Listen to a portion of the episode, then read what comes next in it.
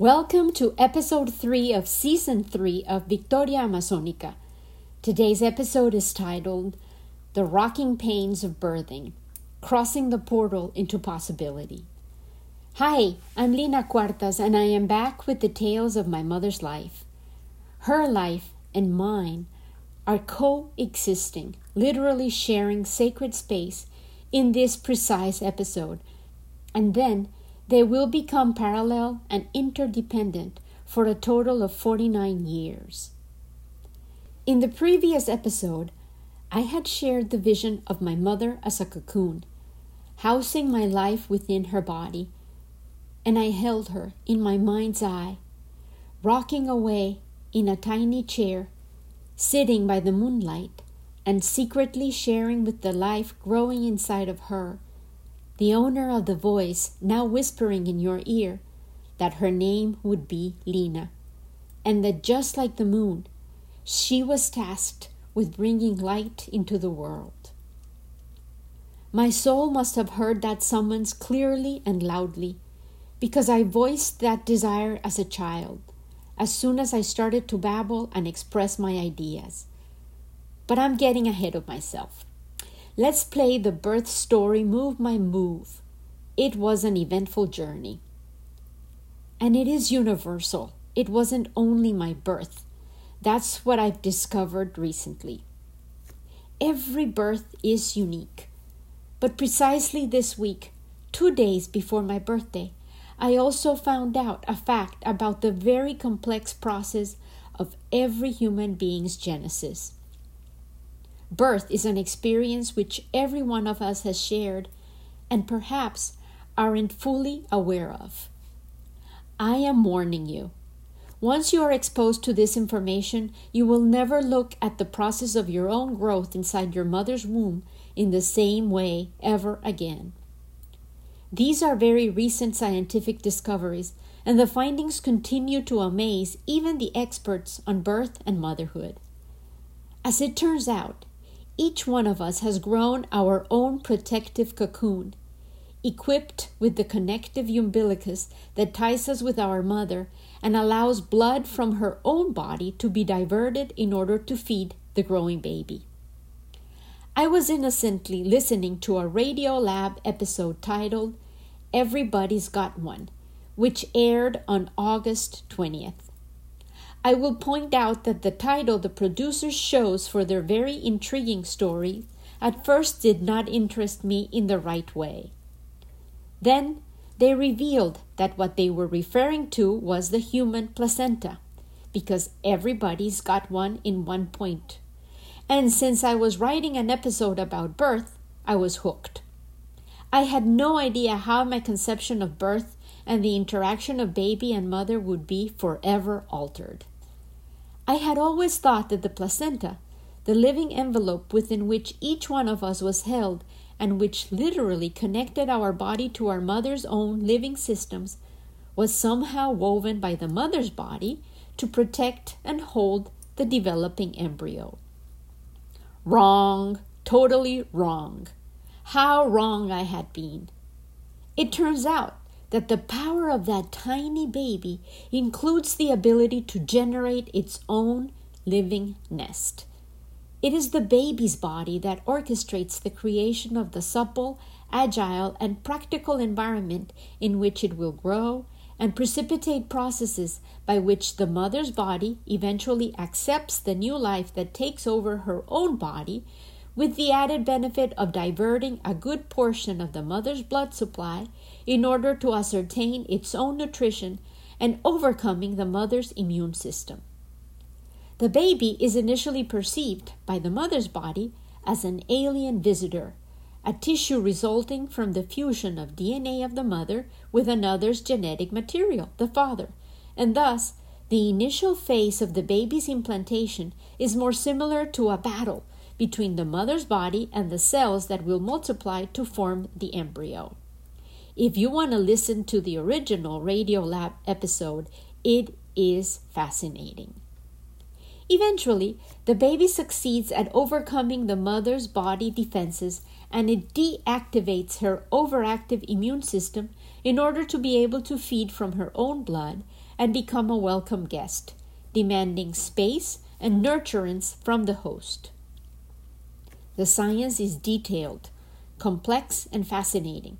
But the summarized version I offer you is the fact that the baby is able to overcome its initial status of being an invading presence to creating its own headquarters within the mother's body, effectively plugging into her functional life systems of nurturance and evacuation of debris.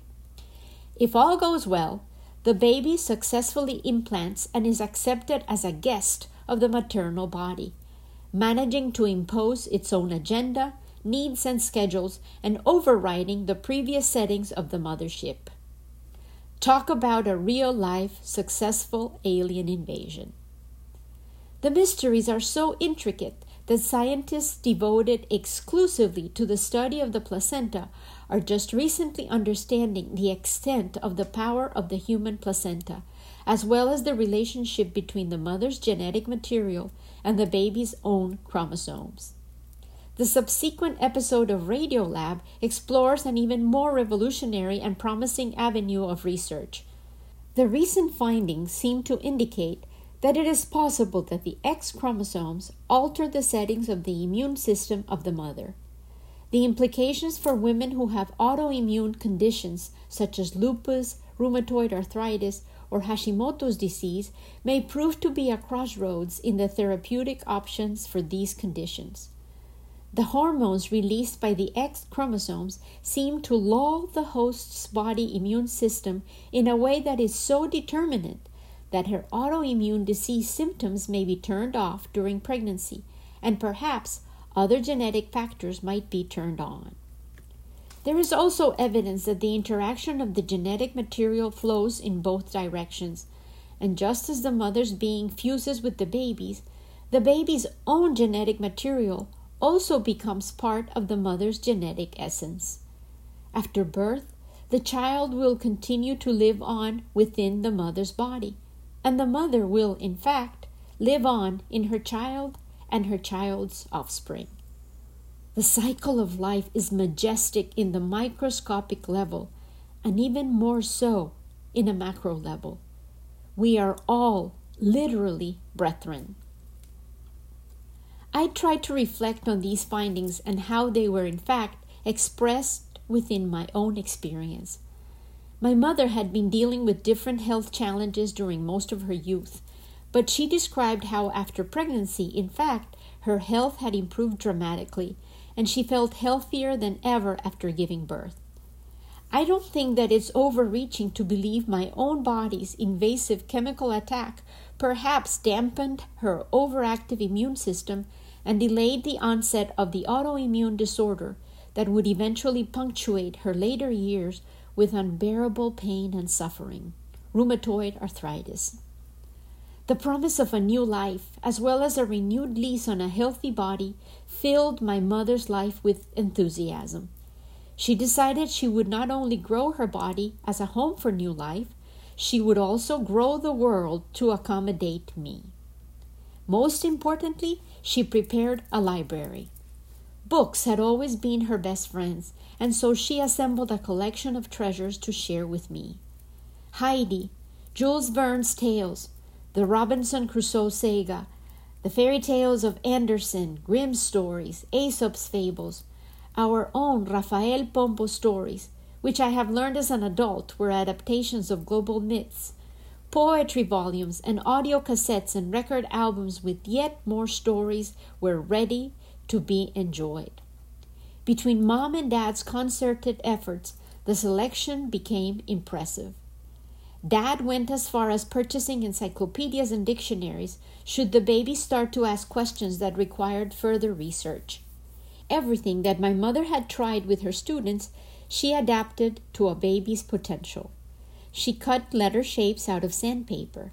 She hung colorful geometric mobiles to strengthen the baby's eyesight. She labeled boxes for the toys and made maracas, shakers, and drums for the musical stimulation and joy that could make noise and inspire fun. I have abundant sensorial memories from my very early childhood. I remember open hands with red fingernail polish, picking me up, holding me, soothing me, making me feel safe. I recall a pink blanket on which I felt a soft material holding my whole body, and the friction of the wool against my body as I reached for a red apple. I remember the joy I felt when I tasted tomato with sugar, ripe mango, and the surprising delight of cold water in a feeding bottle. I can still see the white and black speckled tiles on which I went exploring, and I remember music filling the space and my mother dancing with me in her arms. I can see the little patio that became my kingdom, where a green kiddie pool and rubber balls became my favorite toys, and a platoon of inflatable characters became my playmates. During my first year of life, my father had a Leica camera, and I became his subject. The fact that he took enough photos during that year to fill three albums also makes my remembering a composite of fragments of sensorial information and the visual cues which all of those cherished photographs provide. The impact of those early remembrances has stayed with me and has become integral to who I am and the way in which I see the world. I still capture the beauty of everyday moments as a daily exercise. I am vigilant to perceive the fleeting grace within a moment, the dazzle of color, the movement of elements, the angle and composition of life's vignettes, and the spontaneous magic of visual gifts. I have my camera and, most importantly, my eyes at the ready. And like that tiny baby who was welcomed into that stimulating environment, I still look at the world with fresh eyes daily. I am forever grateful for my mother's existential stance towards life, fueled by her awareness of mortality and coupled with my father's determination to capture the moments we were sharing. Those early years were glorious, filled with happy memories and a shared intentionality focused on discovering the world together. I know that is the spring from which a lot of my writing has emerged. We had no idea how life would eventually distort the narrative and uproot the characters. But for that first year of the 70s, Exactly 52 years ago, my life was just beginning, and every single day offered the possibility of discovery. As I got ready to celebrate my 52nd birthday, I reviewed photos, letters, and journals in order to review the 51 Linas I have already been. I wanted to capture the essence of each age and then release them all and welcome the 52nd iteration of self this Lina, who is experiencing life in this convoluted world in 2021. Among all my treasures, I found a birthday card that my mother had handmade on August 22nd, 2005, exactly 16 years ago. She had cut out a green heart and glued it onto more green paper, and she wrote, Pocho, I love you. And I will always love you. You arrived in my life on August 22, 1969, and you filled my life with light and energy. And that is why each year on August 22nd, I have found new purpose to keep going. You have always been the life force that motivates my existence, that fills my life with faith and hope. I pray that God shower His blessings upon you and that He never allows the fountainhead of your joy and optimism to dry up. With love, La Mami. A week later, on August 29th, 2005, my mother flew through the tailwinds of Katrina to return home to Colombia. We had just moved to Dallas from New Orleans two months before, after selling our house in River Ridge in a day. And as we watched in terror the monster hurricane threaten our beloved Big Easy, we were torn between dread and puzzlement. Today, I witnessed the same threat to New Orleans, and perhaps worse, a hurricane now called Ida, reeling towards New Orleans, and it is impossible for me to ignore the spiral of life. always folding upon itself like a hurricane, like the swirls of identity on the scalp of a newborn's head. I pray that the tragedy might be managed with better preparedness and more humanity this time around. This week I received so many birthday greetings and surprises. I am grateful for each one of them. I also received a poem, which I have always loved, by Walt Whitman as a tagged post on Facebook from a dear friend. She sings like an angel, and her soul soars like a hawk. And I share this poem with you as we kiss goodbye for now. It is a summary of my heart's vision of life.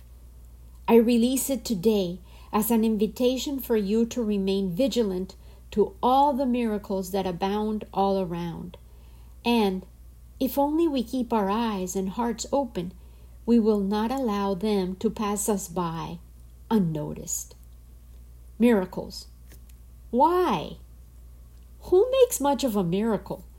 As to me, I know of nothing else but miracles.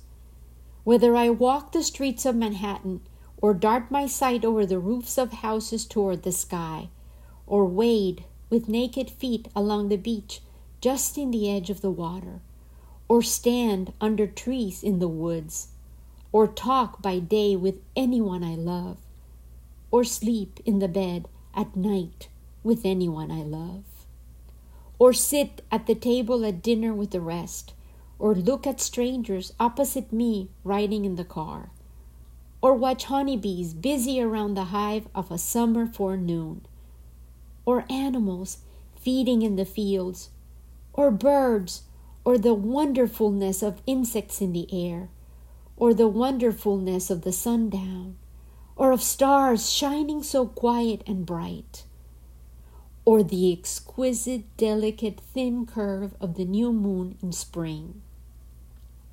These, with the rest, one and all, are to me miracles, the whole referring, yet each distinct and in its place. To me, every hour of the light and dark is a miracle. Every cubic inch of space is a miracle. Every square yard of the surface of the earth is spread with the same. Every foot of the interior swarms with the same. To me, the sea is a continual miracle. The fishes that swim, the rocks, the motion of the waves, the ships with men in them. What stranger miracles are there? With love and gratitude always, Lina.